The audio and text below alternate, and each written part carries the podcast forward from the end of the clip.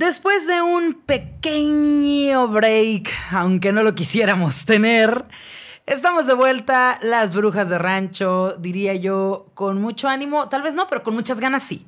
Es diferente. O sea, ganas tenemos de estar aquí, sí. Así que, uy, qué animosas. No, pero bueno, Karina Villalobos, ¿cómo estás? Muy bien, Marlene Sepúlveda. Gracias. Y miren, aunque ustedes no lo crean, en este, estas dos semanas que no pudimos sentarnos en esta mesa a grabar, pasó de todo. Sí. Eh, o sea, realmente el equipo, productor y, y- y brujas, nos vimos envueltos en una serie de eventos Desafortunados. afortunados y desafortunados que incluyen temblores, Temblores. ¿sí? Sí. Eh, incluyen visitas de emergencia con los dentistas. Exacto, ah, exacto. Visitas de emergencia con terapeutas. Sí. Medicación psiquiátrica. Medicación psiquiátrica, somos las brujas drogadas del rancho. Del rancho. Digo, o sea, ¿qué podemos hacer? Eh, choques. Sí, También, también, también hubo choques, choques. collarines. este, sí, sí, sí. O sea, Que aquí no digan que no pasa algo. o aventuras sea, sí tenemos. Entonces, sí. y, y es curioso, ¿no? Porque una de, los, de las primeras cosas que hablamos aquí en el programa fue precisamente de salud mental. Y no es que nos sintiéramos que estábamos muy sanas mentalmente, No, ¿no? no. Es, pero casualmente este, tuvimos que recurrir a ayuda ambas en estos días. Sí. Entonces, O sea, ya es que hay gente que se repente- sincroniza en el periodo. Sí, nosotros nos sincronizamos en la terapia. Sí, y está bien loco porque uno piensa que no trae tanta, tanta bronca, ¿no? O sea, en realidad creo, no sé si te ha pasado, ha de ser como esta cuestión como, como, no sé, como la colitis, ¿no? Ajá. O sea, que de repente un día comes diferente y dices, wow, no sabía que yo podía sentirme así de bien, ¿no? Exacto. Entonces creo que el malestar emocional te acostumbras a él y de repente pues un día truenas porque se vuelve un poquito más agudo o hay una cosa que lo detona. Entonces a mí en particular, eh, mi terapeuta me dijo, bueno, es que está todo este cuadro y obviamente amiga, la pandemia no ayudó. ¿sí? O sea, es como hay síntomas de alarma. Entonces, bueno, si de repente eh, me escuchan como a lo mejor un poquito más pausada, Ajá. es porque, pues sí, este, estoy tomando medicamentos Claro. y no me causa ninguna vergüenza. No, no, no. Y lo digo abiertamente porque creo que qué afortunados somos y qué privilegiados somos de tener, de poder tener esa ayuda emocional. Y, Sí. y- y voy a, voy a hacer como un déjà vu. Esta, serma- esta semana terminé de ver nuevamente Ajá. una de tus series favoritas, Mad Men. Ah, claro. Y, y Mad Men es un conjunto, yo creo que es una, una de las series más duras que he visto porque justamente es como toda esta problemática emocional que no tiene salida en una época donde no se puede discutir, ¿no? Ah, no era, no era bien visto, ¿no? Como que era un símbolo de, de debilidad. Ajá, en de el que no se aceptaba, porque ya entonces eh, em, podías perder grandes cosas, o sea, tu carrera, familia y demás. Sí, y entonces los personajes, como están conteniendo eso, de repente truenan de las maneras más abruptas. Y recuerdo perfecto en una junta muy importante, creo que era con Hershey's, Ajá. y que Donald Draper se pone a contar que fue criado por una puta y que nunca tenía para un chocolate y truena, pero truena en el peor momento, pero era porque pues tienes 40 años Exacto. Guardándotelo todo. guardándotelo todo, ¿no? Entonces, qué afortunadas somos, qué privilegiadas somos.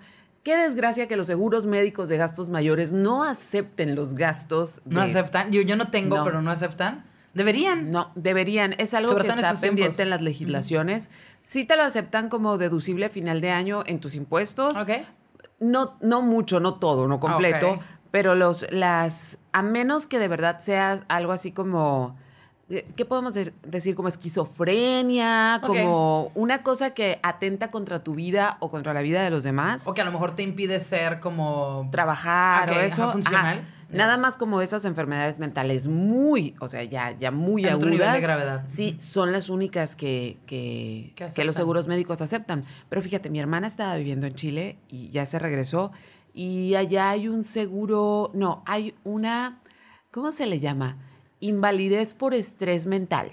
Wow. Entonces, cuando ya en tu trabajo te ven muy jodido, mija, váyase al campo, aquí tiene dos semanas pagadas, relájese, tome aire fresco y luego regresa porque no nos está rindiendo. Qué maravilla. Y no significa debilidad, y no o sea, entonces eso me parece súper maravilloso, porque aquí cuando pides, es más, en un trabajo tú dices, ¿sabes qué? Ando bien estresado, neta, no puedo ir ahora.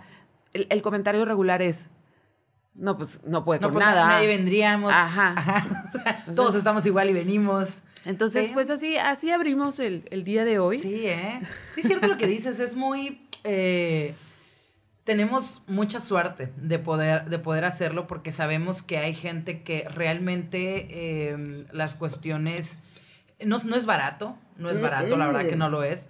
Y, y tendemos... Nada. Ajá, pero también tendemos a gastarnos esa clase de dinero en otras cosas y que a lo mejor intentan ah, hacernos sentir mejor mentalmente, emocionalmente. Y no, o sea, ir a comprarte, no sé, ropa, bebidas, comida o algo por el estilo, no llega a, tener obviamente el efecto que esto, ¿no? O sea, es, como, una, como una curita. Son como curitas. como algo leve, ¿no? Entonces, sí, como que, ay, necesito un viaje porque me siento muy saturado. Pues igual, sí ayuda, ¿cómo no? Pero regresas y, en algún punto va a volver. O sea, porque. Espérate, y regresas.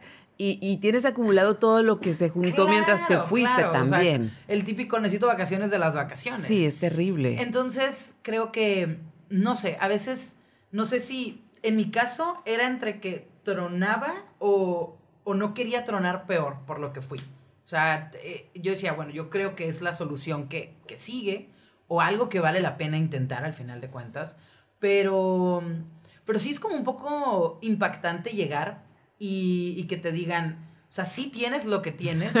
y en parte es como una, no sé, como que valida tu sentimiento y dices, ok, ah, no, no soy solo yo que lo estoy pensando, ¿no? ni, que que estoy exagerando. Ajá, que estoy, que estoy imaginándome, ¿no? Que va mucho al tema de hoy. Claro. No me estoy imaginando ese sentimiento, no estoy imaginando que, que tengo una incapacidad de realizar ciertas cosas o de rendir o sentirme como quisiera.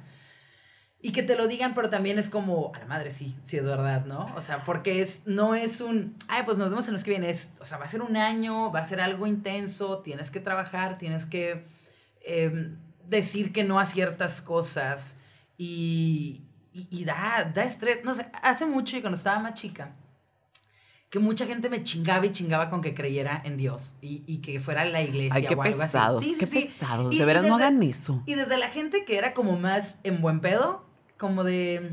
que te deseaban algo bonito, ¿no? Ajá, que hasta los, que, oye, deberías, ¿no? te vas a ir al te vas a ir Ajá. Entonces, em, me acuerdo que algún día me quedé pensando, imagínate que creyera. O sea, yo me, yo me ponía a pensar que fuera una persona súper creyente que de un día para otro me pasara esas cosas mágicas que dicen que suceden, que, que, que ves la luz, que algo te pasó súper extraordinario y dices, a huevo, o sea, El no milagro. hay Es un milagro, o sea, es porque es, ¿no? Y que me volviera tan diferente persona a lo que yo soy. O sea, me daba miedo pensar en ser otra persona y que no me reconociera. Entonces decía, madres, ¿cómo, cómo sería si, si de repente empiezo a juzgar cosas que antes me eran tan naturales o empiezo a cuestionarme lo que hacía? O ya creo que tengo un apoyo extraordinario hacia las cosas. Y me cuestionaba mucho eso. Decía, o sea, como buena persona ansiosa me cuestionaba todo en la pinche vida, ¿no? Pero me cuestionaba eso. Y esto de, de la medicación y todo, también me lo pongo, también me lo cuestiona. O sea, digo, claro. ¿cómo voy a hacer? O sea, ya una vez que esto empieza a agarrar más forma, que haga más efecto, o sea, realmente va a haber un cambio en el que yo diga, wow o, es más gradual, o, simplemente no voy a estallar, ¿sabes? Como que me voy a mantener en un nivel flat. No sé, o sea, son esas clases de preguntas que, que luego me hago y que no me dejan dormir, pero también me dieron pasillos para dormir. Así que, pues mira, para mí fue algo muy revelador, como hemos compartido desde que empezamos este programa, tú y yo somos de personalidades ansiosas, ¿Sí? Eh, compartimos eso, ¿no? Y, casualmente también hemos resuelto nuestra ansiedad haciendo muchas cosas, ¿no? Manteniéndonos ocupadas. Entonces para mí fue muy revelador en, mi cita, cuando ya hablamos de todo mi historial médico y, y cómo esa ansiedad en realidad, o sea, soy una persona ansiosa, creo que desde chica, pero esa ansiedad se dispara bajo el esquema como de enfermedad que vivo y de ahí en adelante yo todos los días, yo te juro que a partir de entonces yo sentía como que tenía que hacer más, más, más, porque yo sentía que cualquier día yo volvía ya ves que los chequeos, ¿no? Claro, claro. O sea, yo tengo que ser, primero eran chequeos cada mes, luego cada tres, ya, ahora es cada año, ¿no? En realidad es mucho más relajado, pero yo sentía que... Existía la posibilidad. Que iba a entrar, al, que iba a entrar al, al, al, consultorio y que otra vez me iban a dar el boleto dorado, ¿no? Que sí me pasó, sí, dos años después del primer proceso volvió a pasar. Suficiente como para que todavía se dispare más, ¿no? Claro. Entonces me, me, me explica mil cosas la doctora y me dice Em, hay un, hay un, o sea, hay una, el cuerpo hace, el cerebro hace una, hace una labor de alarma para salvarte, ¿sí? Hace una labor de alarma y eso es, es parte de la ansiedad, ¿no? Para salvarte, para llevarte al lugar seguro. Me dijo, tú vives con la alarma prendida desde hace 15 años. Entonces me dice, obviamente... Se te acabó la eh, pila ya. Ajá.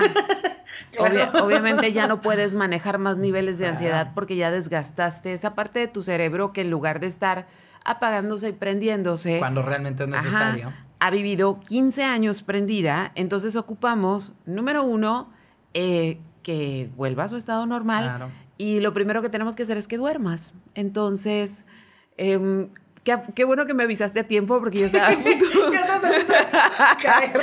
estaba a punto de tomarme mi, mi medicamento entonces dije, qué bueno, porque es en serio, o sea, me lo tomo de los 15 minutos, o sea, me lo tomo, voy, me lavo la carita, me pongo las cremitas, pongo la alarma.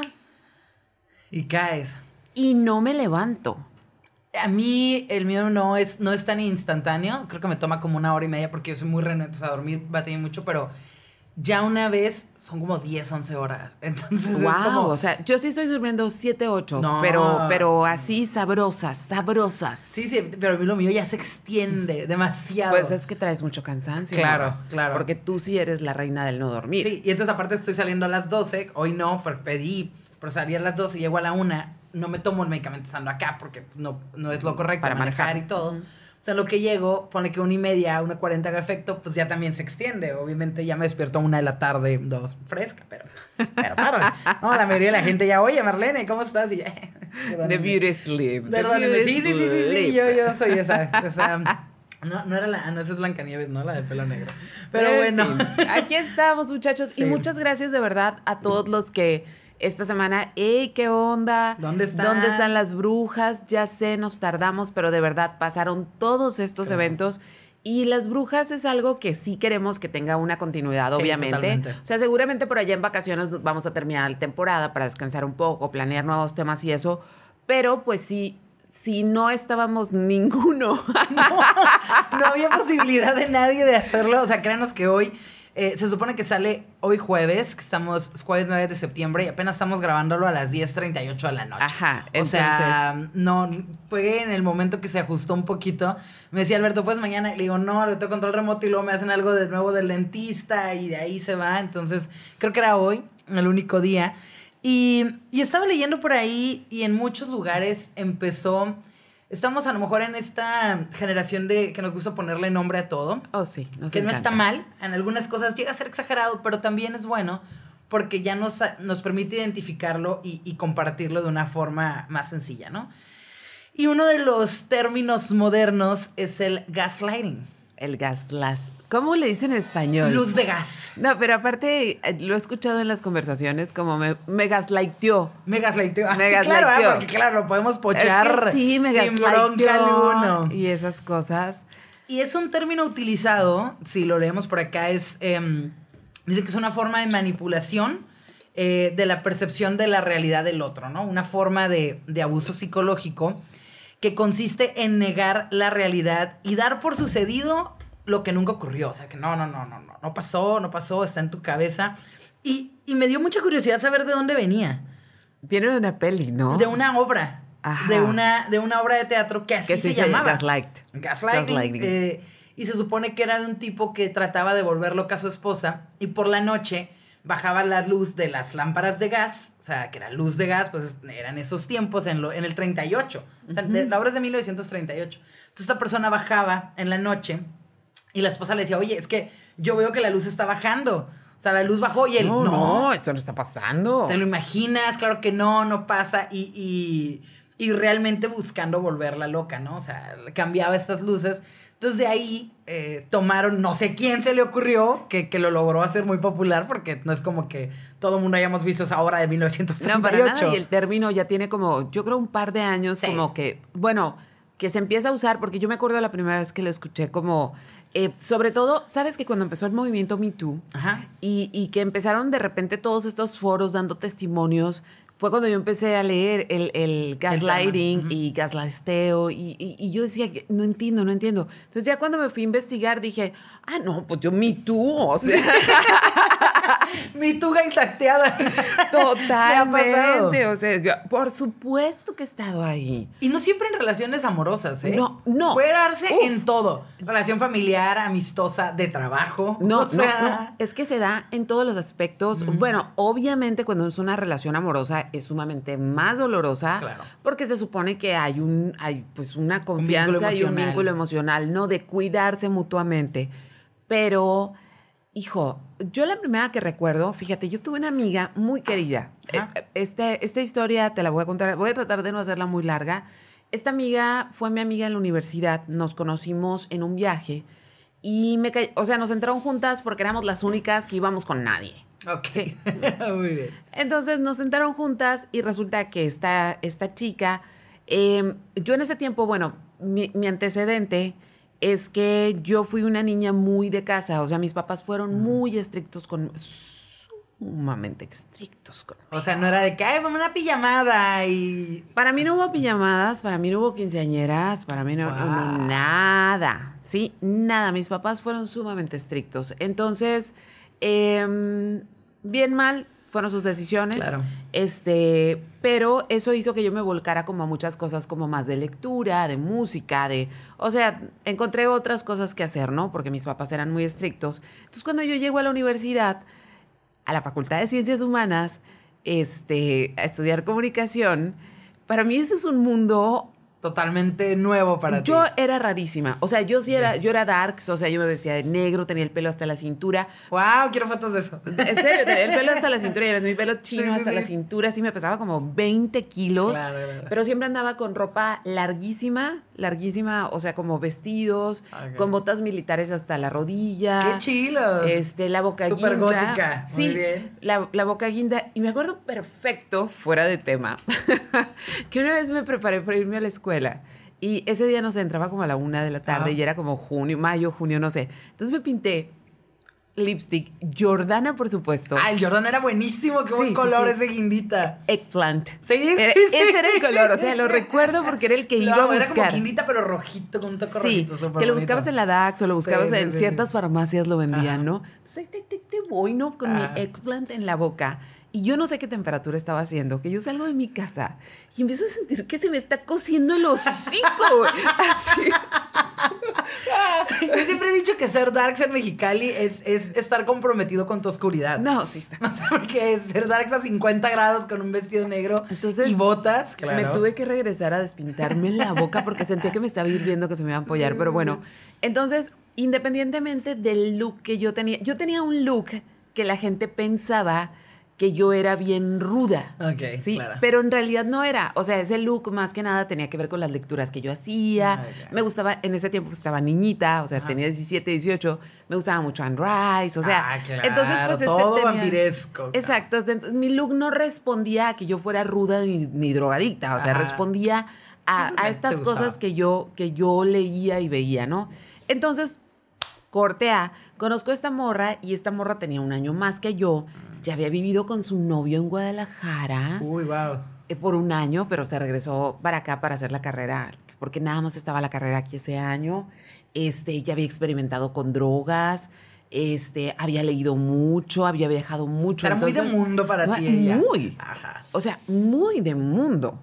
Entonces, eh, nos hicimos muy buenas amigas y, y ella tenía una característica de que, pues, vivía sola, Y mis papás, mis papás en eso son muy amables. O sea, mis papás fueron muy estrictos conmigo, pero mi casa siempre estuvo abierta a toda la gente que necesitara. Que si tu amiga, tu, su papá la corrió a la casa, aquí tiene casa. O sea, mis papás siempre fueron esos de que tú no vas a ninguna casa, pero, pero aquí vienen todos. Y de hecho, la casa en la que crecimos, que mis papás la acaban de vender hace, hace poco tiempo, hace dos, tres años, eh, esa casa fue diseñada para eso. O sea, si van a hacer trabajos de equipo, aquí viene todo el mundo. Si ocupan quedarse es toda la noche. de tus papás, ¿eh? O sí, ¿por qué no? Porque mira. Sí, claro, o sea, que aquí no va a Exacto. Es que no cabemos, ¿cómo no? No, no, no. Sí, había, o sea, la casa estaba destinada precisamente para eso, para que todo el mundo llegara. Entonces ella eh, se acercaba mucho a mi casa, eh, comía en mi casa y esas cosas. Bueno, tenemos una amistad muy cercana, pero yo empecé a sentir que pasaban cosas raras. Yo no fui una persona muy eh, noviera. Yo no fui noviera porque yo era muy tímida. O sea, precisamente por esta educación tan estricta que tuve, yo era muy tímida. Entonces tengo esta cara de perro. Este, yo tengo cara de sangrona. No se me hace, ¿eh? No, no, o sea, siempre como, si voy seria, es como la cara de sangrona y luego camino muy derechito pero porque no veo bien. Entonces el típico de que sangrona ni me saludó y tú no te vi. Ajá. Y porque tiendo a caerme. Ok. Entonces yo tengo que, o sea, yo solamente veo un punto hacia allá tengo, que, llegar, y, y va, ¿no? Entonces todos esos factores como que no ayudan no ayudaban a que y más en aquel tiempo, ¿no? En ese ambiente en el que Tienes que ser más social. Sí, a que los chicos en realidad se me acercaran, porque pues me veía como esta combinación, ¿no? Entonces empezaron a pasar cosas como si yo hacía un pequeño comentario, o sea, ligero comentario de, como si yo te dijera, Marlene, mira qué guapo es ese muchacho que va por allá. Ajá. ¿Sí? Fue el único comentario. No dije me gusta, no dije cómo se llama. O sea, dije, mira, mira qué guapo. Entonces, el siguiente día este, adivina con quién me acosté ayer. Ah, con él, el guapo. Entonces era como, ah, ¿y lo conocías? No. Entonces empezaron a pasar cosas raras y luego yo, me, yo, empecé a tener un novio, ¿no? Entonces eh, se hicieron amigos. Entonces de repente, pues no, no eran tiempos de celulares tampoco cuando mm, yo estaba en la universidad, ¿no? Pero ¿Cómo dicen esto? Este, ojo de loca no se equivoca. Exacto. Sí, ojo de loca no se equivoca. Entonces, cuando casualmente, porque ella era muy, o sea, ella me, buscaba mucho como, oye, pasa por mí un ride, pues no tenía carro y cosas así. Entonces era una comunicación constante de que me, llamaba a mi casa y cosas así. El novio también, o sea, el novio también. Entonces de repente, casualmente, los dos se me desaparecían. Al mismo tiempo. Al mismo tiempo, ¿sí? O por ejemplo, el fin de semana de que, oye, una Cheves que no sé qué, y luego ella me decía, ¿sabes qué? Me salió algo de último minuto, y luego yo, pues bueno, y luego le hablaba al novio a ver qué hacíamos, y no, pues no ha venido, ¿no? Porque aparte antes hablabas a las casas, sí, ¿no? No, ni ha venido el muchacho, no está. Ajá. Entonces me acuerdo, o sea, esa es una, ¿eh? Esa es una. Este, y luego, de repente yo veía que pasaban cosas, este, como, oye, como que le estás hablando de cierta manera a tal persona con la que estoy quedando. Karina, neta, eres bien paranoica. O sea, no todo se trata de ti, morra, ¿eh? Ah, claro, eso es Porque aparte me lo decía con esas palabras. No todo se trata de ti, ¿eh? Ni al caso.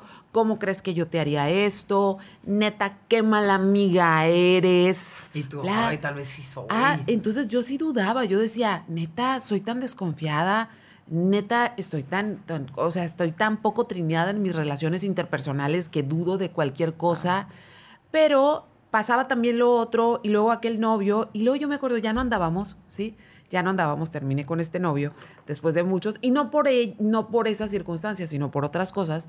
Y me acuerdo, un día, no sé, era como un domingo en la mañana y no sé, esos domingos que eres joven y que te levantas y que necesitas hablar con alguien y dices, voy a ir a la casa, porque aparte, cuando eres joven puedes hacer eso, ¿no? Ir a la casa de tu amiga, sentarte a hacer nada, sí, ¿no? llegar ahí, hey, ¿qué onda? ¿Qué onda?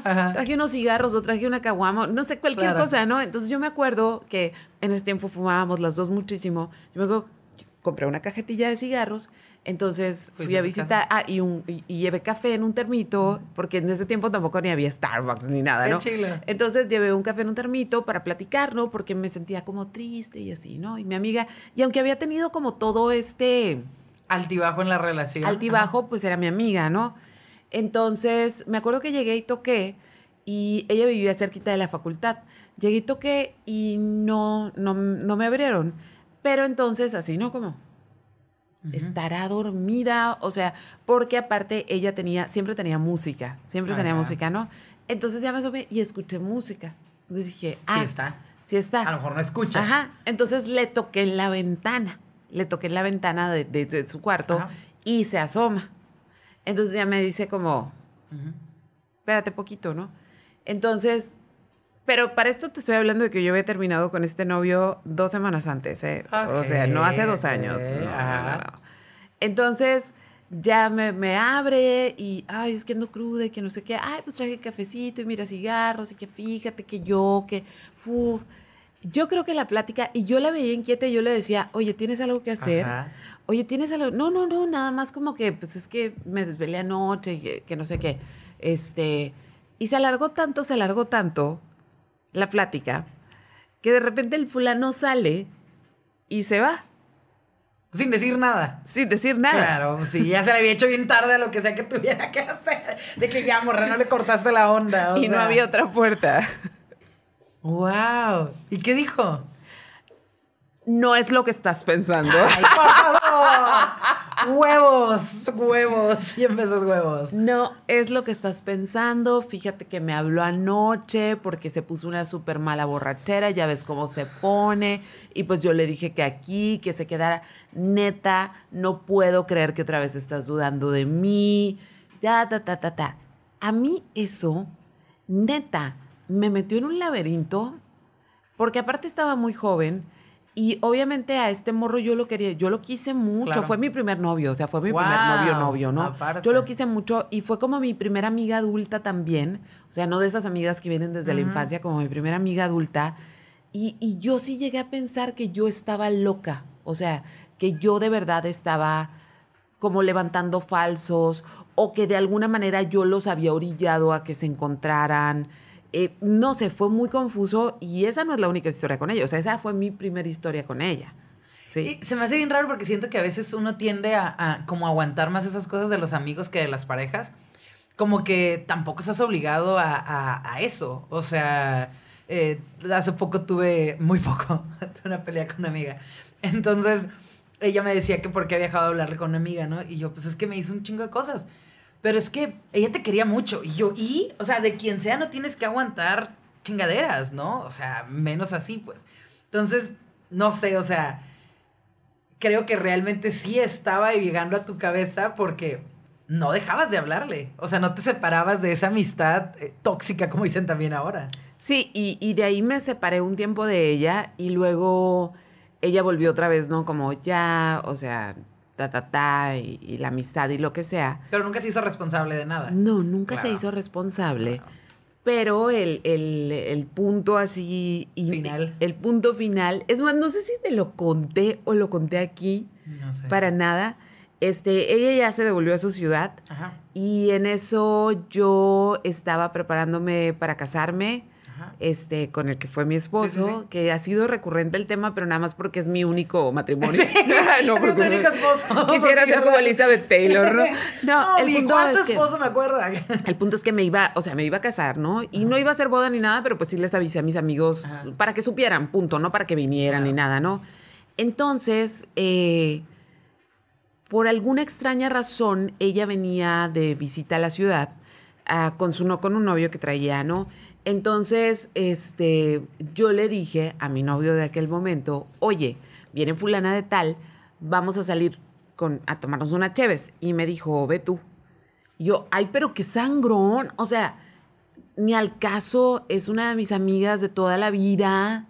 Este, ve tú. O sea, ve tú, Karina. O sea, ve tú. Yo no quiero ir.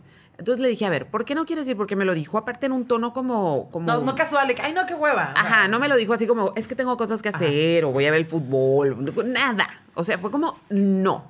Entonces le dije, a ver, está siendo tan, o sea, estás siendo como tan duro en esa aseveración que ahora me tienes que decir. ¿Por qué? Porque no, le dije, tengo que saber la razón. Me dijo, es que no es algo que te quiera contar. Y me dijo, pero ella no es tu amiga. Entonces yo, ah, no. A mí no me vas a dejar con esa duda y ese teaser. Cuenta. Exacto. Entonces ya me dice, mira, no te quería contar porque a final de cuentas, pues, o sea, se siente muy incómodo tener que decirte esto, pero después de que tú le dijiste a ella que nos íbamos a casar, ella no sé cómo consiguió mi correo y me mandó un mensaje de que tú eras una persona inestable emocionalmente y que ella, que ella me conocía de muchos años y que en realidad, este, pues, me estaba advirtiendo que lo mejor sería que no me casara contigo. ¡Qué culera! ¡Pinche vieja! Entonces me dijo, yo no tengo nada que ver con esa morra. Me dijo, si tú, a pesar de eso, quieres tener una amistad con ese tipo de persona, es tu pedo. Me dijo, pero a mí no me envuelvas en eso. Y yo así de... Se me rompió el corazón. O sea, obvio se me rompió el corazón. Entonces me acuerdo que eh, vino y le dije, ¿sabes qué? No, no puedo. Se me atravesó algo. No la quise ver porque no me sentía con la fortaleza de verla Y de enfrentar. y de ese- enfrentarlo. Ajá. Y tampoco me la iba a pasar bien porque iba a estar. No, sabes, no, no, o sea, era imposible, claro. Entonces, esa fue, esa fue el, al- a los días le hablé por teléfono. Y ya le dije, mira, lo que pasa es esto y esto y esto. Y le dije, ¿y hiciste esto? Le dije, y ni siquiera entiendo por qué lo hiciste. Y ni siquiera entiendo, tú no tienes una relación con él. O sea. Como para que, puta, qué preocupada está en todo caso que fuera Ajá, verdad, le ¿no? dije, no es tu amigo. Le dije, yo no sé de qué problemas mentales hablas. Este, yo no tengo, o sea, más allá de los problemas de tristeza, lo que sea, pues en ese tiempo, Claro. pues yo joven todavía no Fresca, había fresca, todavía no había pasado por Sí, grandes sí. cosas. Entonces, en realidad es, o sea, no entiendo por qué lo hiciste, ¿no? Entonces me dijo, eh, mira, me dijo, tiré la piedra y no voy, no, en esta ocasión no puedo esconder la mano. Entonces me dijo, detesto que tengas todo lo que yo no puedo tener. Le dije, ok, eso, eso han sido estos años, ¿verdad? Eso han sido estos años, eso ha sido, to- todo el pedo ha sido, o sea, todas estas mentiras, todo esto de bajarme vatos, todo esto de acostarte con hombres que a mí me parecen atractivos, todo esto de quitarme amigas, es novio. eso. Y aparte le dije, me has hecho creer que yo he sido la mala amiga. Le dije, no te me vuelvas a acercar nunca en la vida. Le dije, nunca, nunca, nunca, nunca en la vida. Y me costó mucho trabajo, ¿eh? Y trató de acercarse. ¡Ah, todavía! Trató de acercarse hace tres años.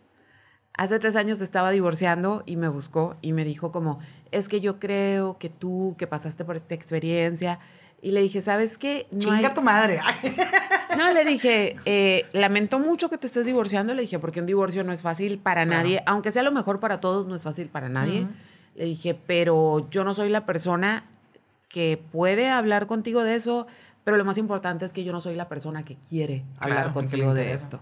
Entonces, esa fue, o sea, hablando, ese fue mi gaslighting ¡Wow! O súper intenso y fue una amiga. sea, y por años. Por años, O sea, por es que no fue años. como una situación de que, ay, pues se dio y quiso salirse por la tangente. Por la tangente que es muchas veces lo que pasa. O sea, realmente fueron años de estar jodiendo. Sí, Qué impactante. Muy, Wow. muy impactante. Qué Muy impactante. Entonces, yo hasta la fecha, fíjate, es bien raro porque me la- no, no vive aquí, Ajá. pero pareciera que, que- que me la tengo que encontrar, ¿no? La- y, y- y hace tiempo me pasó algo muy extraño, hace, mm, hace bastantes años, hace como unos nueve años, yo estaba en un encuentro eh, de jóvenes creadores, o sea, Ajá. artistas en San Luis Potosí. Entonces conozco, mm, mm, hay un artista que admiro mucho. Entonces, en fan, no en fan, no soy muy fan, no Sí, soy sí, muy sí, buena fan, no, pero le dije, le, le llamé por su nombre y le dije, ay, qué gusto conocerte, me gusta mucho tu trabajo. Punto. Entonces me dice, ay, muchas gracias. ¿Cómo te llamas?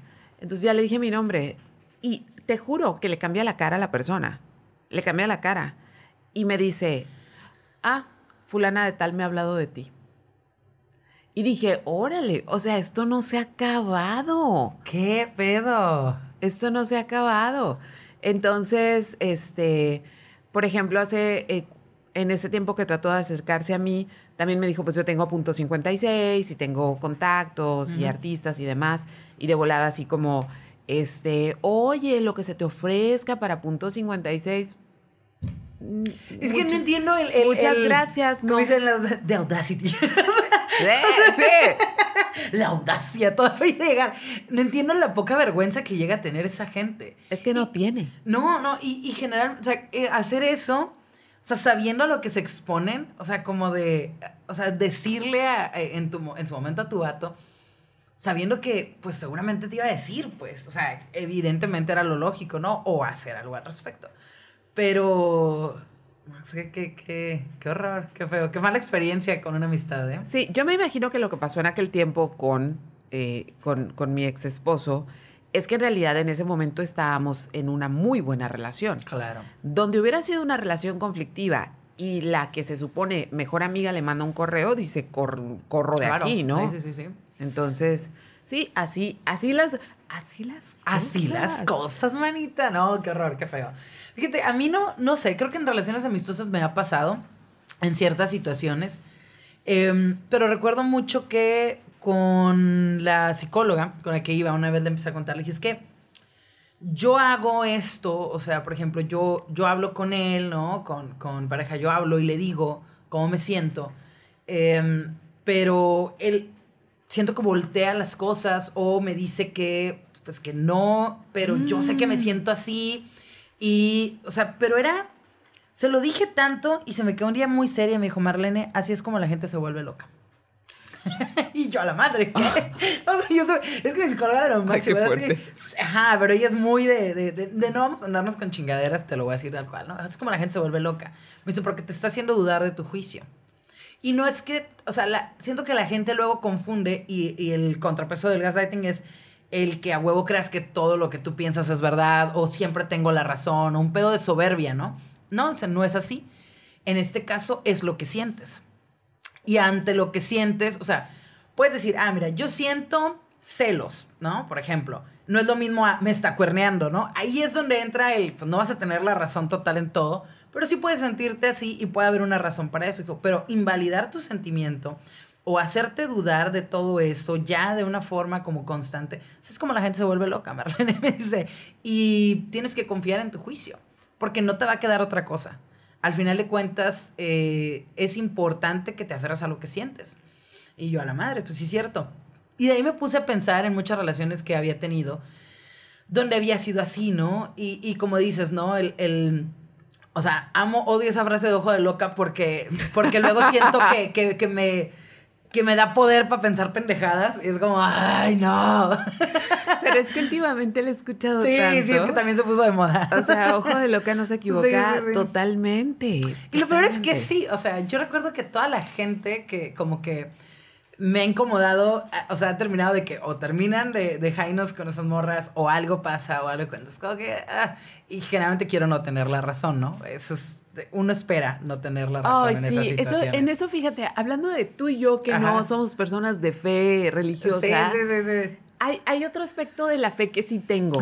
No sé si se llama optimismo, Ajá. no sé, pero es, es- esta fe, ¿no? De la que quieres creer que eso no está pasando. Exacto, exacto. Y, uy, uy, yo me acuerdo perfecto. Pero esta es, es, es- ni siquiera me acuerdo bien cómo resumirla. A ver. Pero es como muy de película. Ajá. Y, y tiene que ver con que mm, mm, mi año Britney Spears, ¿no? Ok, sí, sí, Britney Entonces, Pelona. Sí, Britney Pelona. Entonces ya aprendo a caminar de nueva- nuevamente. Para los que no saben, la historia está en, En el otro... episodio dos, creo que en sale el episodio ajá, está en Ajá. otro porque no, para no acatarrarlos Sí, con lo mismo. Entonces, eh, llega mi cumpleaños porque mi operación fue en mayo, mi Ajá. cumpleaños es en julio, y mi grupo de amigos más cercano me, me organizaron una fiesta porque ya podía tomar, ya podía Ah. tomar. Entonces me acuerdo, uno de ellos había ido a Guadalajara y me trajo el tequila chamuco. Qué rico. Entonces, eh, aparte, yo ya me había separado. Entonces era como Este, pari de soltera, vuelvo al alcohol y todo. Era Ajá. todo, ¿no? O sea, ya me había separado y estuvo muy loco porque yo me acuerdo que fue una cosa rarísima que durante mi terapia, durante mi estancia en terapia, rehabilitación y todo eso, eh, hubo una serie de desencuentros eh, con respecto a que, oye, ¿me vas a ayudar con esto? Sí, pero no llegaba, o que luego yo me enteraba que en mi casa había una fiesta, o cosas así, ¿no? Mientras yo estaba en casa de mis papás, y luego, ah, es que voy a ayudar a fulana de tal a grabar tal, y cada, o sea, tú, tú, tú, tú, o sea, como muchas cosas, y yo me acuerdo, nunca tomen tequila chamuco. Le sale el chamuco. No, no, no. Es que es en serio. El tequila chamuco revela cosas. La madre quiero. Es en serio. ¿Qué pedo? ¿Muy onda ayahuasca o así? No sé, pero me ha pasado dos veces.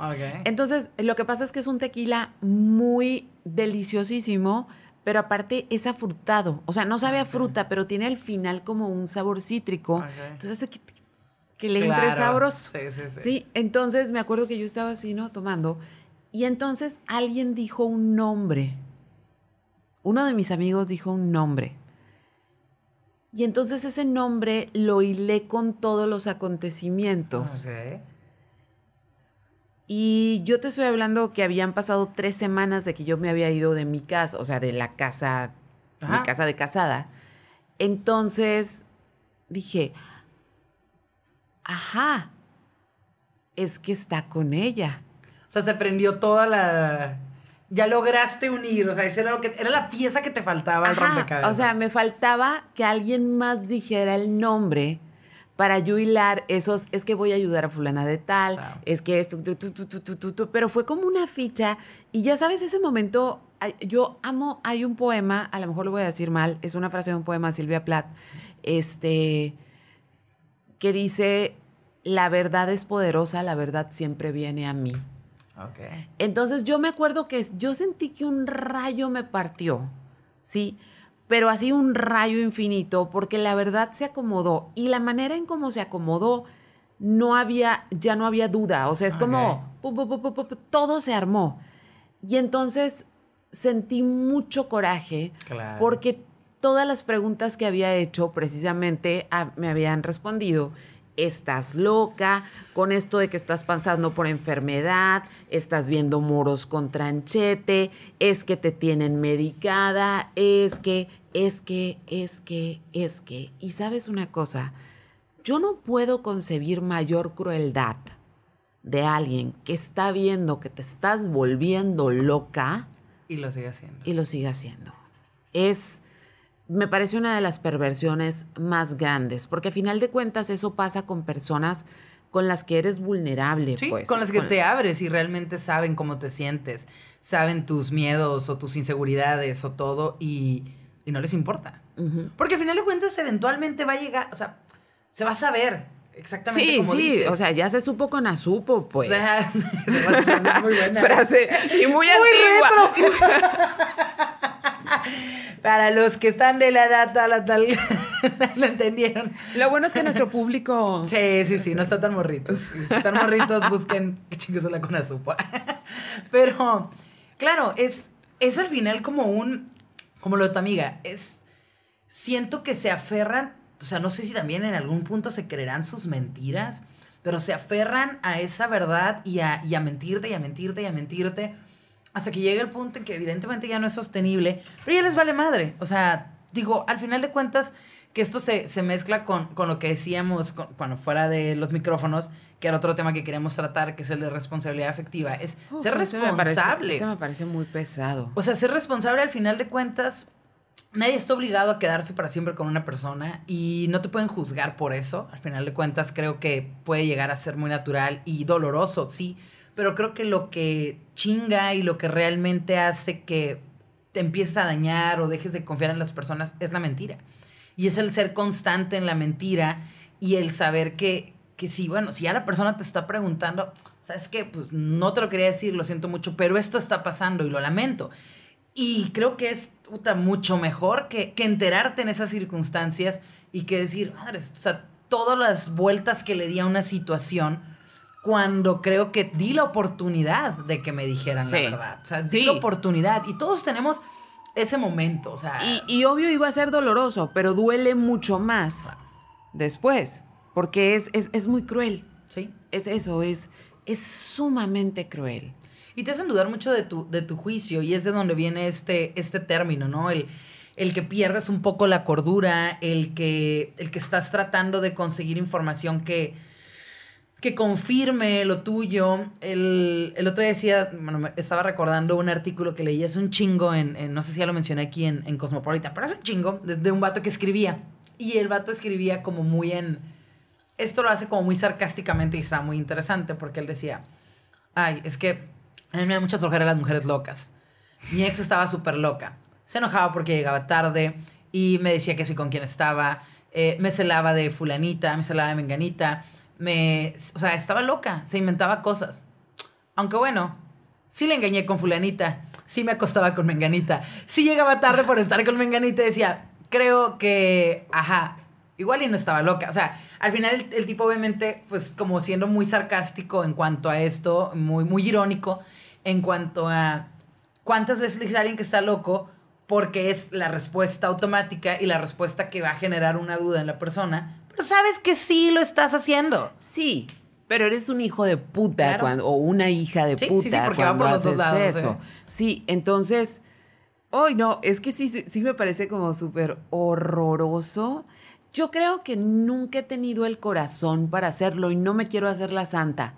O sea, por ejemplo, hace algún que fue hace tres años, tuve que terminar una relación eh, con una persona con la que me llevaba muy bien, una persona muy, muy buena. O sea, yo no puedo decir nada malo de esta persona. Creo que cuando te conocí era cuando estabas en esta relación. Ajá, y me acuerdo que me contabas cosas muy positivas. Sí, o sea, excelente persona, excel, o sea, no, de verdad, yo no puedo decir nada de nada malo, nada.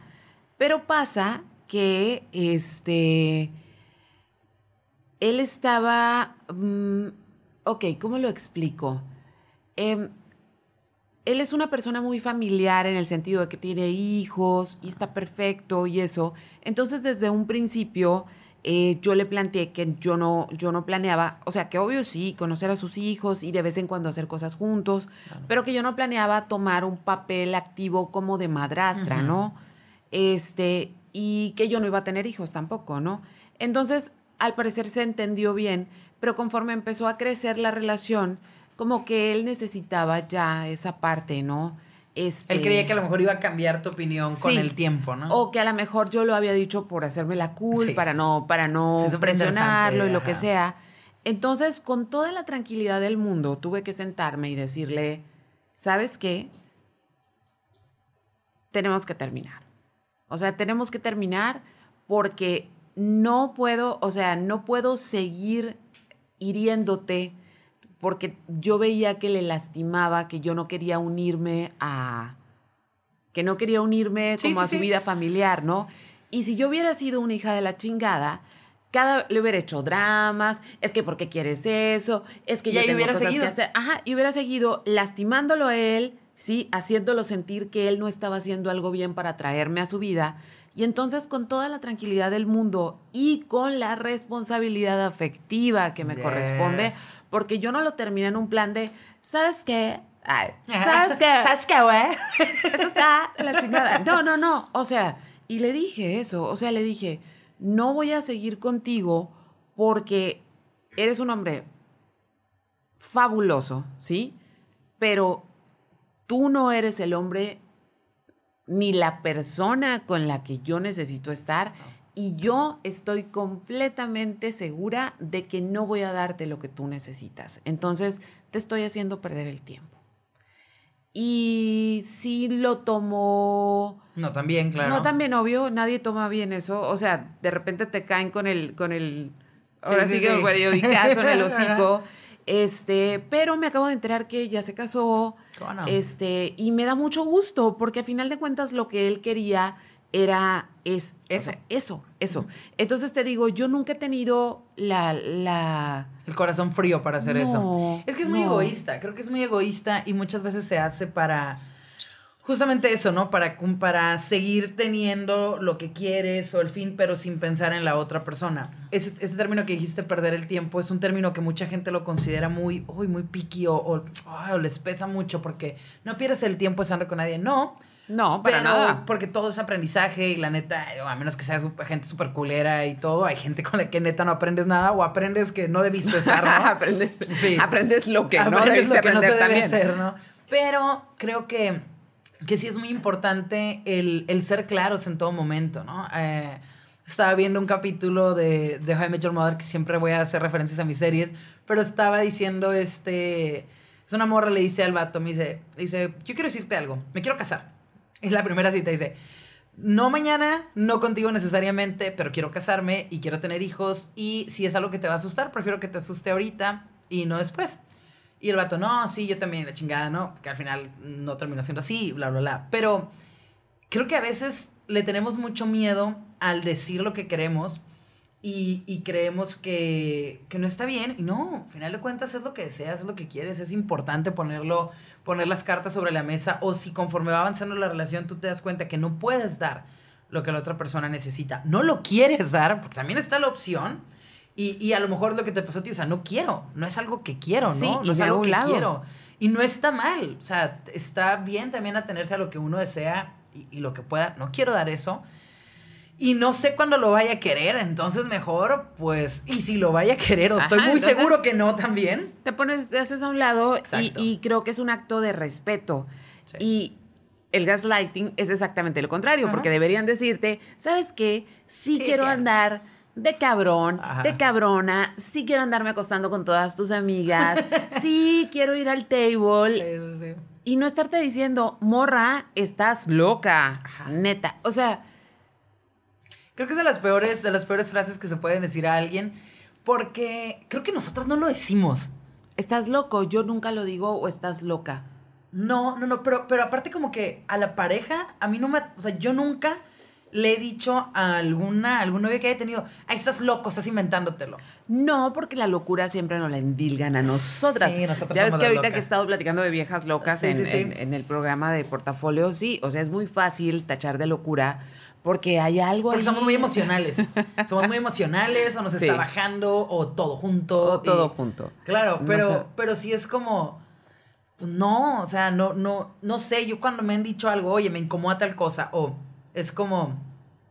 O sea, sí a veces yo digo, ay, es, cabe la posibilidad de que digas, pues no lo hice bajo esa idea, o no creo haberlo hecho así, pero, pero a ver qué pedo, ¿no? O sea, también, claro que cualquier crítica o algo no cualquiera la toma bien, y es, y requiere un chingo de madurez y aprendizaje escuchar que tu pareja te diga, oye, me molesta eso, y que no, no te mueva, pero, eh, pero de ahí a tachar de loca a la persona y decirle, Sí. no pasó, puedes decirle, mira, la verdad es que yo no lo hice con esa intención, pero si tú te sientes así, vamos a ver cómo chingados lo trabajamos.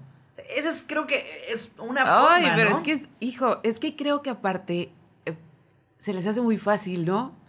Por ejemplo, voy a poner un ejemplo que este no es mío, Ajá. para nada. Eh, ya ves que está esta chica cantante y actriz que se llama Mandy Moore. Sí. Y ella estuvo casada con un tipo que se llama Ryan Adams, que era como la promesa de la música americana, ya sabes, esos tipos depresivos con Sí, el sí, greñero sí. así, ¿no? Total, Mandy Moore, pues es una actriz, bueno, era una actriz, no, una cantante en aquel momento, como que estaba tomando su forma, porque al principio como era teen star, como que no tenía ondita, la, la quisieron meter como en la onda Britney, pero pues no era su rollo. no, no. Y luego ya después te das cuenta que en realidad la morra canta como country y pues ahora en la serie de This Is Us, pues súper actriz, la adoro. Amo esa serie. Ay, Y lloro, y lloro, sí, sí. y lloro. Yo creo que- es de las series con las que más he llorado, así en todo momento. Día, no. Ay, sí, ese debería ser un tema, ¿eh? Debería Sí. ser un tema porque está. Us es una gran serie. Gran, gran, gran. Búsquenla. Búsquenla. Kleenex. Sí, sí, sí. Y, y prepárense, Sí. prepárense para todo. Pero bueno, ella se casa con Ryan Adams, no sé, hace como ocho años, y ella en ese momento tenía una. Su carrera estaba despegando como artista country. Ok. Entonces, pues se casa con este que es un genio y que hace americana, que es como la otra vertiente country. Ajá. Y de repente la morra desaparece. O sea, la morra desaparece del mapa. ¿Sí? Nada, no se volvió a saber de ella, no volvió a cantar. El vato, ya sabes, ganando premios, presentándose en todos lados, este, solo, ¿sí? Y ella desaparecida. Total, creo que duran como cinco años casados. Se divorcian. Justo cuando se divorcian, a ella le ofrecen el papel de Dices Us, que es, qué bueno que lo aceptó, porque creo que el papel es perfecto para ella. Y hace dos años, el New York Times, justo en todo el relajo del Me Too, el New York Times publica una mm, columna. Una columna, bueno, publica un reportaje acerca de este güey, Ryan Adams, y cómo se dedicaba a levantar morras eh, desde menores de edad hasta mayores de edad y luego prometerles que iba a ser su productor y lo primero decirles como que eran lo máximo. o sea, no las levantaba en el plan romántico primero, sino que eran lo máximo, que quería ser su productor, que esto, que lo otro. Y luego ya las empezaba a producir y a partir de que las empezaba a producir, empezaba a... Es que no eres tan buena cantante, es que te pareces a todas, hasta que llegaba un momento donde esas morras... Las quebraba. Las quebraba y dejaba la carrera. Entonces, al final del reportaje venía el testimonio de Mandy Moore y dice, esta fue la razón por la que yo me divorcié o sea, a partir de que nos casamos, todos los días escuché que yo no tenía talento, que siempre fue una copia de Britney Spears, que era muy afortunada de haberme casado con un gran productor como él. Y dice, y lo peor de todo es que la repetición hizo que yo creyera que, yo no tenía ningún valor. Entonces, este, se me hizo bien, o sea, se me hizo muy, muy fuerte porque de verdad desapareció mucho tiempo. Entonces, ese es, ese es como el gaslighting así perro. Porque igual te puedes, o sea, tenemos o tendemos a pensar como que, ah, es súper famosa, es guapa, es talentosa, le va bien, no va a tener esos problemas de autoestima que podemos tener las simples mortales, ¿no? Que no, que no estamos en Hollywood ni nada. Y, y no, o sea, realmente con, en el momento en que te abres a, con alguien y, y eres, o sea, vulnerable ante él porque es tu pareja, porque, no sé, eh, hay más posibilidad de que, diría un amigo, que te entre el complex, o sea, de que realmente te creas ese pedo que te están diciendo porque te lo está diciendo alguien importante, no, está, no te lo está diciendo cualquier persona. Sí, entonces ya después este tipo, eh, medio le he seguido la nota porque después de que apareció todo este relajo, resulta que también tenía como... Em, es que venimos de una cultura muy extraña desde, o sea, afortunadamente cambiando, pero fue muy común creo que a principios de los 2000 hasta el 2010 como em, ser muy agresivo, ¿no? En, muchas cosas. Entonces resulta que sí tenía cierto tipo de sextings con fans menores de edad. Entonces, pues en este momento histórico al tipo no se le perdonó nada, ¿no? Y aparte Mandy Moore, la verdad, yo sé que se portó muy perra, pero él se lo ganó. O sea, porque cuando ya le preguntan, porque él publica algo así como que pido perdón a todas esas mujeres y que no sé qué, porque obviamente la disquera lo despidió, se canceló la gira, o sea, se acabó cancelaron, Ahora sí que lo cancelaron. Entonces, este, pido una disculpa, pero esas disculpas bien imbéciles de, eh, de no fue mi intención, ¿no? no, no, o sea, pido una disculpa de verdad, ¿no? Sí, o sea, sí, fui un hijo, fui un hijo de la chingada, perdónenme, entiendo lo que hice, ¿no? Ah, no, pues por una cosa así. Entonces le preguntan a ella en una entrevista este, que sí, qué pensaba de las disculpas que le pidió este tipo, ¿no? Entonces dice, pues es que las disculpas no son disculpas y la persona nunca te habló a ti y solamente lo publicó para un efecto de relaciones públicas. Entonces ah, fue como... ¡Pum! Estocada. Total. Y no, no va bien el tipo. O sea, no va bien y nadie lo quiere contratar y, y ahí se acabó se acabó su carrera, pero me fascina, no me fascina que se le haya acabado su carrera, no, lamento, lamento que le esté pasando mal porque sí se ve que está muy mal, este, pero me fascina que sea como tan clara esta, bueno, no es tan clara para muchos, pero que se empiece a aclarar este término, ¿no? Como esta manipulación que es muy sutil, es una manipulación que incluso te hace dudar de ti y aparte esa manipulación tiene otro efecto, te aleja de las personas que te hablan con la verdad. Claro. Sí, y, te empieza, creo que lo más es que te empieza a hacer dudar de todo del juicio con la gente con la que te llevas, con la gente que antes te llevabas, o sea, creo que te pone a replantear todo, ¿no? Es como, ah, si no tuve razón en esto y si realmente estoy inventándomelo, me inventaré otra cosa, me inventaré esta otra cosa. Ay. Y, y, y es, no, o sea, y, y creo que también habrá gente creo que puede haber gente que por un efecto de quererse, mm, no sé, como... no, no hacerse cargo de sus, de, de sus acciones tienden a hacerlo. Y sí creo que si estás en una relación y alguna vez te has sentido así, o sea, si no lo ves como que una constante y la persona maquiavélica, también es importante que lo hables. O sea, oye, realmente creo que quiero que sepas que así me siento. Y más allá de lo que piensas, así me siento, no me vas a hacer dudar de ello, pues trabajando en esto, ¿no? Porque, porque creo que todos estamos en un proceso de aprendizaje. Es muy diferente cuando hay gente que realmente lo hace por chingar y que sabes que hay gente que, que te quiere lastimar o quiere no sé, hacer que, te, que, tú misma no creas en ti. ¿no? Sí, porque luego aparte está la otra, que este no es un gaslighting, pero si se vuelve costumbre puede irse para allá. A veces las personas con las que estás involucradas afectivamente, ya sean amistades o parejas, no te quieren decir algo que saben que te va a molestar. Claro. Sí. Entonces te dicen una mentira y la cachas. Y entonces te dicen, es que si te decía, de todas maneras me iba a enojar. Ah, sí, para mí eso no aplica. Pero no aplica. Ajá, me hubiera enojado, pero ¿sabes qué? Ya me enojé doble. O sea, porque ya son dos, ya son dos, no puedes hacer eso. O sea, si ya sabes que me va a enojar, que hiciste algo que me va a enojar, dímelo, lo hablamos y lo arreglamos, ¿no? Claro. Sí, porque está como el... Em, ya entonces, no solamente me enojé dos veces, me enojé por la mentira, me enojé por lo que hiciste me enojo porque sé lo que me va a traer a futuro esa mentira. El pensar, el, analizar otras cosas, el qué otra cosa será mentira, o sea, es... es y, realmente... Es, abrir la, es abrir la caja de Pandora. Es, es un pedo, o sea... Nada como ser sincero si sabes que algo que vas a hacerle a alguna amiga o a tu pareja lo va a hacer enojar, pues replantéatelo. Y digo, también hay parejas que son súper chingamentes y, o sea, no se trata de, no, mi, pareja se va a enojar y no lo voy a hacer, ¿no? O sea, no, no, no, tampoco va por ahí. Pero como dices, háblenlo. ¿Qué, ¿Por qué te molesta? Sí. ¿Cómo podemos llegar a un acuerdo, no? O sea, porque al final de cuentas algo que yo voy a hacer, pues, órale, lo dices y ya.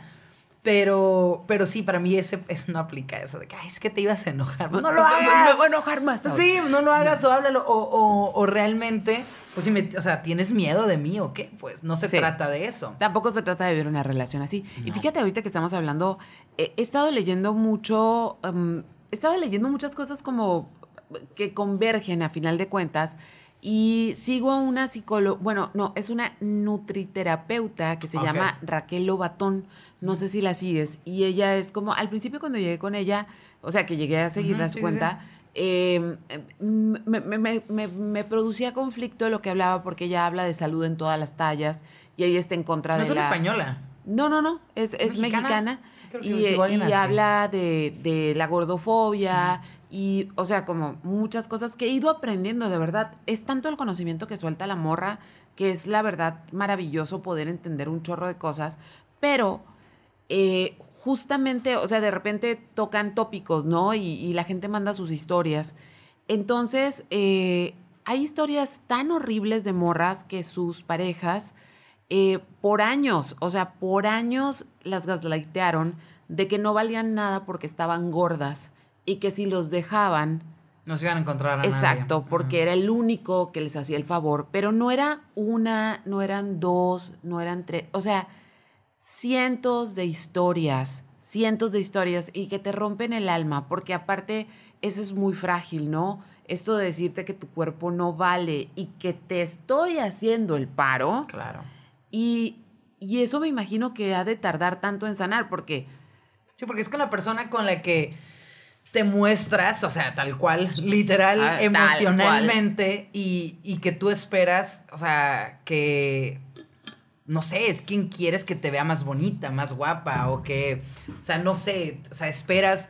Yo realmente, eh, cuando estoy con mi novio, yo sí me siento muy guapa, o sea, eh, hace que me sienta más guapa, o sea, como que no sé lo que me dice, la forma en la que me ve, sí me la creo, ¿no? O sea, no siempre, no siempre, pero cuando estoy con él sí, ¿no? Entonces es como, ah, qué chilo, que de repente me dijera algo así, pues sí dirías, ¿qué pedo? O sea, e, era mentira, entonces no. Entonces cuando alguien me diga algún cumplido, va a estar mintiendo o me lo... O sea, ha de ser una cosa horrible, horrible. Sí, esos son de los, yo nunca he pasado por uno así, pero son de las historias como más tristes que he leído porque es aparte, es extremo, o sea, es extremo, es como tenerte, pero para seguirte maltratando, ¿no? Como para seguir...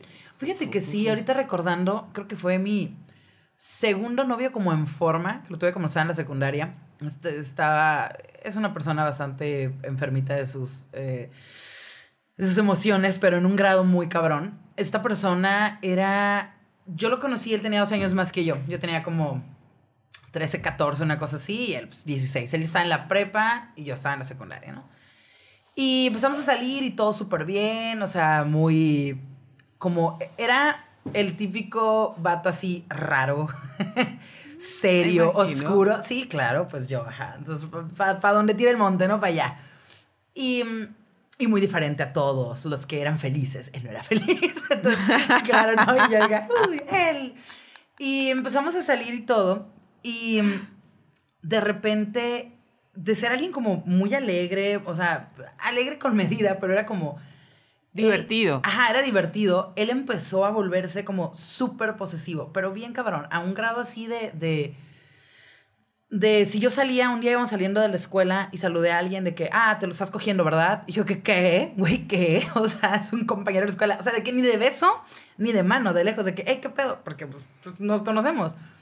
Y de si yo le decía que me gustaba, no sé, Alejandro Sanz en aquel entonces, que, ah, mira qué guapo se ve. O sea, un día me dejó sola en una plaza porque le dije esto. O sea, cosas así de ridículas. Y el tipo em, lo fue llevando así de, es que tú no me quieres y es que tú no, eh, no quieres estar conmigo. Y yo, yo un día le dije, ¿sabes qué? Necesito un día a la semana que no te vea. Uno.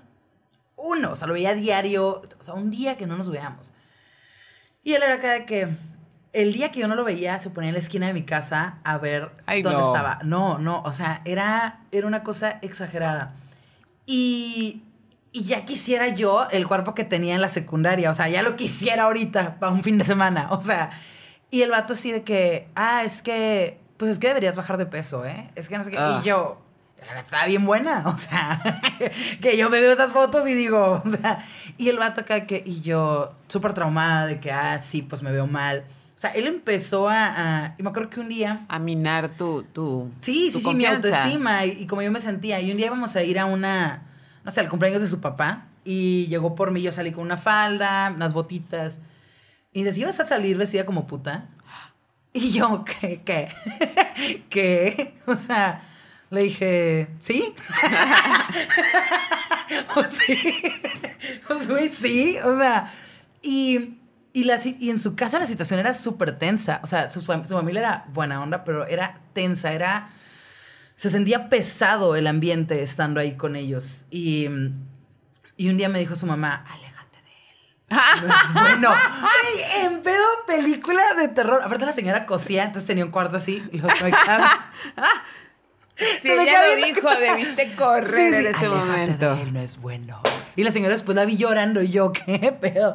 Pues, después de eso, eh, yo seguí porque, pues, pendeja, ¿no? O sea, estaba muy chiquita y todo.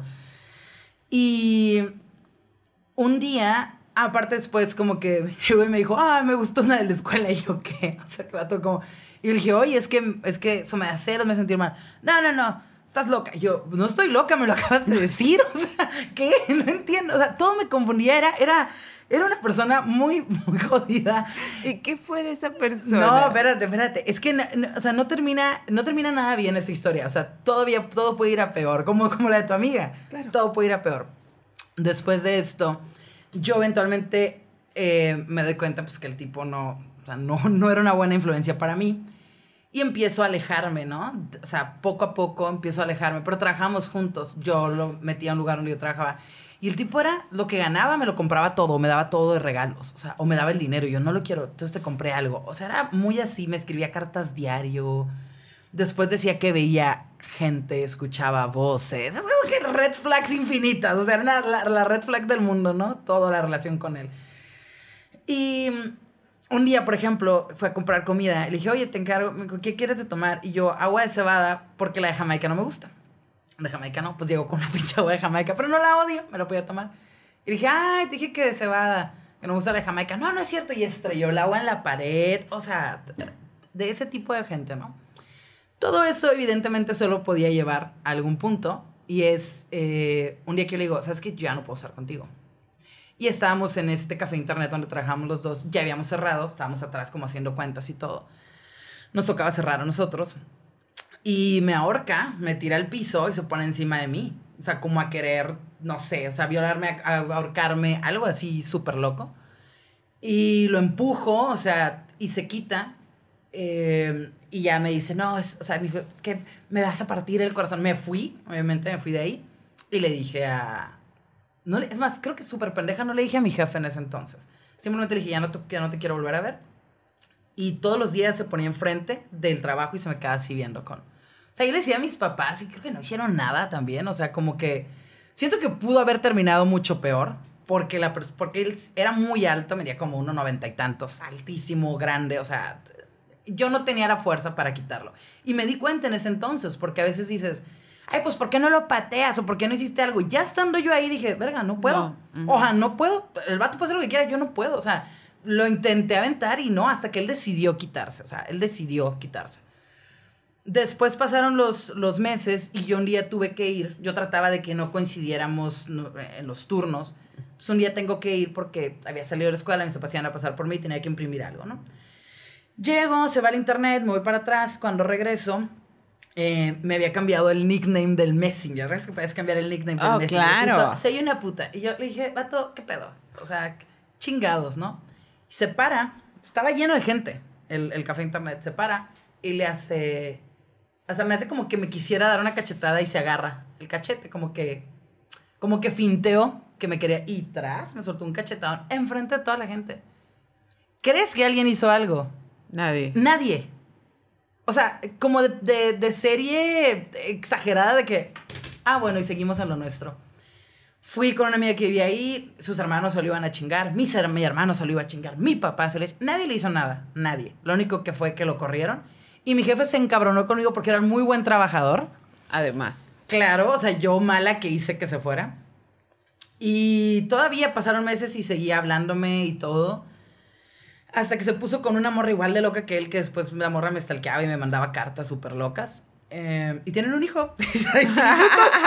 y desde ese entonces, desde, o sea, ¿qué serán? 15 años, no sé, una exageración de tiempo, más, 16 años, siguen juntos. Wow, pues encontraba mi tata para mi nana. Sí, pero, pero él, o sea, él fue, o sea, todo fue en, escalada y definitivamente es un, o sea, en el momento que te des cuenta que hay algo raro, que, que alguien más te dice, que tú te das cuenta que te dicen esas cosas, o sea, yo sé que yo, Marlene, de ahorita a mis 33 años, no lo aguantaría, pero pues tenía 14. No tenías ninguna herramienta. ¿Sabes que Me asusta muchísimo eh, trabajé bastante tiempo dando clases a adolescentes. Me asusta muchísimo los niveles de violencia emocional con la que las niñas crecen. Porque, obvio, ya llegas a los 21 en harapos, o sea, ya destrozada, desconfiada, gaslighteada, engañada, abusada. Y, y, y, y, está cabrón empezar a construir algo sano desde ahí. Sí, y creo que a veces los papás como, como que ven, como que dicen, ah, pues una relación son niños. Ajá, como que piensan, son niños. Y no, o sea, definitivamente no. O sea, esa relación tuvo todas las los, los etapas y efectos así súper jodidos que, ¿qué pedo? O sea, realmente yo lo veo ahora. Y aparte me da, no sé, a veces no cuento tanto esa historia, pero no tengo problema en contarla, porque la gente tiende a pensar como que a alguien de carácter fuerte no le pasaría. No, sí. O sea, te puede pasar porque al final de cuentas eres más vulnerable con alguien. A todos nos pasa. Sí, o sea, no, no. Cuando dicen, ay, no es cierto que todos les han pegado. Pues, el vato pudo haberme abusado ahí o pudo haberme ahorcado y quién, o sea, obviamente se hubieran enterado, pues, pero, pero estaba expuesta a eso. Porque también tomé la inteligente decisión, que sé que no es mi culpa, pero de decirle al vato, ya no quiero andar contigo en un lugar donde estábamos eh, encerrados, solos, y, pero igual no estaba bien, o sea, definitivamente el vato está mal de su cabeza. Y el hecho que pudiera ir a estar enfrente de mi trabajo a verme así súper loco, eh, y que nadie hiciera nada, o sea, no crees que iban por mí, o sea, era como, qué pedo, no sé, a veces siento que he tenido mucha suerte, que he llegado así de que, ¡Woo! Hemos tenido mucha suerte. Hemos tenido. Yo y, qué triste, ¿no? Sentir eso, que tienes suerte de estar viva y de haberla pasado. Pero sabes una cosa, cuando pasan estas historias eh, y, qué pasan, ¿no? Porque afortunadamente, aquí estamos, es porque pasaron. Este, pasan esas historias y luego viene esta segunda parte donde dices, ¿por qué no me escuchas? O sea, en el fondo había una voz que te decía, ajá, esto no está bien. O sea, este güey te está, o sea, pero dudas de ti, dudas de esto, dudas lo otro, y a final de cuentas viene esta segunda parte muy dolorosa de, perdonarte a ti porque no, porque no cuida, porque no escuchaste esa, ese, como esa alarma que te decía, vete de ahí, vete de ahí, vete de ahí, vete de ahí, y seguías, ¿no? Envuelta en esta red de mentiras y de eh, chantaje, porque a final de cuentas es manipulación emocional para, ¿por qué? Porque una persona insegura, pues es más fácil de lograr que hagas lo que quieras. Entonces, no, y de separar, o sea, a mí me acuerdo que, me separó de mis amigos, sí, eh, siempre de mi familia. O sea, yo iba a ver a mi hermano, es que tu hermano te va a querer conseguir vatos. Y yo, mi hermano en proxeneto, qué pedo, o sea, qué pimp, ¿no? Mi hermano le valía madre, o sea, no. Eh, no, tu mamá seguramente, o seguramente hablan de mí, sí, claro, ¿no? Y el vato era de don huevos, llegaba a mi casa y se metía a mi cuarto sin saludar a mis papás. Y yo, ¿qué veo con mis papás de que, a ver, o sea, yo tuviera mi hija, a ver, hijo de tu chingada madre, ¿saludas o qué, qué, es tu casa o qué? O sea, era, y luego me obligaba que tienes que hablarme todos los días a esta hora para saber que, que estás donde estás. Y me tenía intervenido en la computadora porque era como ingeniero en sistemas. Entonces me tenía todo lo que yo escribía en la compu, lo tenía. Le llegaba. No, no, no, o sea, era... Me creo que una vez, o sea, el grado máximo de, de vato loco y yo de dejada, el güey llegó y dijo, ¿qué hiciste ayer? Y yo, ah, pues el día que no lo vi, ¿no? Pues, ah, pues estaba ahí en la casa, no sé qué. Y vi a fulanita. Márcale. Y yo, pues, por, márcale. Entonces le marco. Me pone la mano en el pecho. Si se te acelera la respiración es que estás mintiendo. Y yo, güey, ¿qué? O sea, no, no, no.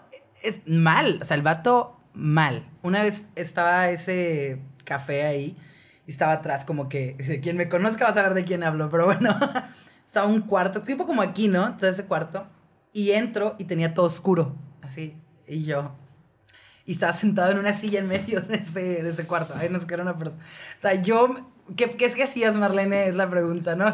Volvemos al meme de, se preguntarán cómo llegué aquí. Entonces estaba así el vato sentado, ¿no? Y yo, y voy a decir el nombre, fulanito todo bien, ¿no? Y él, no los ves. y yo, ¿qué? Míralos, ahí están. y yo, ¿quiénes? Ahí están hablando de ti. Te están hablando. Y yo, y yo, o sea, le seguí el pedo y dije, aquí me mata este vato, ¿no? Y yo, sí, sí, los veo. Están hablando, son bien buen pedo. O sea, qué chingas. O sea, él, él sí tenía. A él el seguro sí le hubiera aplicado. A él el seguro sí le hubiera aplicado. Amigo, te voy a mandar un correo para que no te un correo, qué miedo. Qué fuerte. y así, los ves. Y yo no veo nada. No, no, no, no, no, no. O sea, una de las mejores cosas que pude haber hecho en mi vida es irme de esa relación donde miraba cosas, voces y. O sea, estoy muy sorprendida. O sea, llegamos como, como no, la verdad no tenía idea qué historias íbamos a contar y en eso empezaron a surgir historias de terror de ambas partes. es que ya viene Halloween, yo creo que debe ser eso, ¿no? Está de plano. Pero saben una cosa, nada más así como amigas, amigos, porque nos escuchan amigas y amigos. Este, cuando ustedes crean que están alucinando, no, no están alucinando, ¿eh? Es en serio. O sea, es algo, tenemos algo en nuestro estómago, tenemos, es, es, es, es the gut, ¿no? O sea, hay algo en la entraña que te dice, no, no, no, no.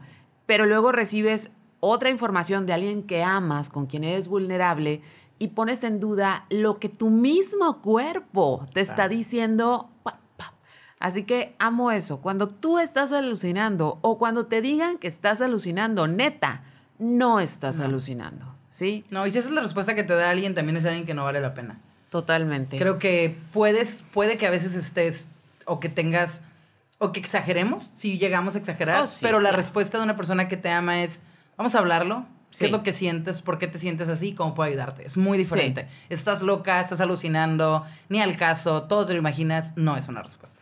Sí. Oh, esa es una muy buena manera de cerrar. Con eso cerramos y esperemos que les haya gustado y que nos manden sus historias de terror, ya viene Halloween. Por favor, cuéntenos sus historias de gaslighting, porque sería, porque como hay muchas vertientes del gaslighting, estaría muy padre como poder compartir algunas de ustedes. Prometemos que no vamos a decir nombre. Por ejemplo, ahorita no hemos dicho nombres. No, no, no. Por ejemplo, algunas personas que me conocen, pues sí saben quién. Quiénes son algunas personas, ¿no? Pero, pero pues tampoco se trata aquí de echar de cabeza a nadie, sino simplemente compartir lo que nos ha pasado, porque sabemos que a muchas les han pasado cosas, muchas y muchos les han pasado cosas parecidas. Totalmente. Mándanos ahí. Mi Instagram es marlenesr. El mío es arroba srita9. Y pues, este, muchas gracias. Esperamos que les haya gustado este, este episodio de Brujas. Intenso. no, Brujas drogadas. Brujas drogadas de rancho. y a nuestro productor que está aquí, vivo, sano y salvo sobreviviendo a choques, temblores, todos, todo. Muchas gracias, querido productor. El invencible. Cuídense mucho, esperemos que lo escuchen, compártanlo y estamos en todas las plataformas de podcast, así que ahí está. Así es. Adiós. Bye.